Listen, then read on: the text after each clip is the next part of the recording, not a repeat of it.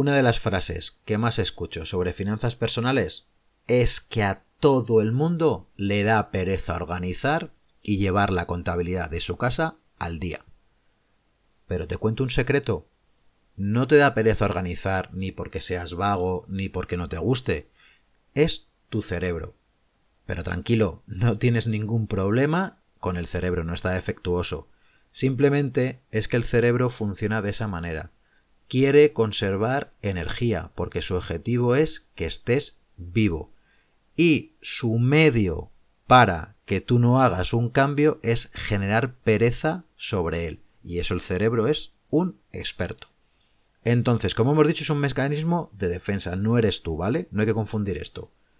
Así que si quieres mejorar tu economía, no tienes que plantearle un super reto al cerebro, porque si le planteas un super reto, no lo va a querer hacer ni de broma.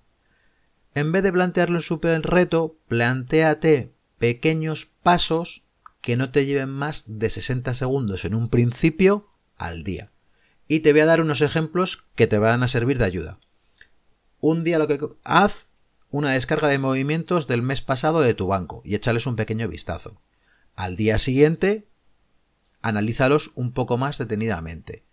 Otro día, súmalos. Otro día, por ejemplo, eh, piensa en la hipoteca. Otro día, mira cuánto has gastado en comida. Otro día, consulta la factura de la luz. Otro día, decides que vas a pagar todo con tarjeta. O que vas a pedir el ticket de cada cosa que gastes. Y así, poco a poco, poco a poco, tu cerebro lo que va a desarrollar es tolerancia a las finanzas. Porque al final se va a dar cuenta que es una cosa muy pequeñita y que no le está costando ningún esfuerzo, por lo tanto lo va a tolerar. Y cada vez hay que incrementar un poquito la dificultad, pero muy poco, ¿vale? No hay que pasar, ya consigo lo de los 60 segundos, paso a 10 minutos, no. Pasa a una acción que sean 2 minutos. Si tú ya ves que te vas viendo capacitado, pues mm, sube la dificultad cada vez más rápido, pero no la subas de golpe, ¿vale? Siempre súbela escaladamente. Por eso es lo que te digo. Es importante no querer correr antes de andar y sobre todo disfrutar y celebrar cada pequeño paso porque cada vez estás más cerca de tu objetivo que es mejorar tus finanzas personales. Así que para esta celebración te propongo que cojas un calendario viejo o que cojas o que imprimas una hoja y vayas coloreando cada día que hagas este pequeño objetivo, lo vayas coloreando. Y así cuando pasen dos semanas y tengas todo coloreado, vas a decir, jolín, qué bien, todos los días me he comprometido a hacerlo. Y eso te va a ayudar a seguir adelante.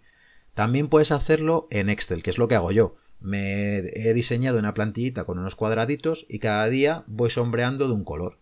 Y eso me anima, cuando veo que voy de bajón, me anima bastante. Te quiero dejar este final con un recordatorio. Recuerda, el camino más largo comienza dando un primer paso.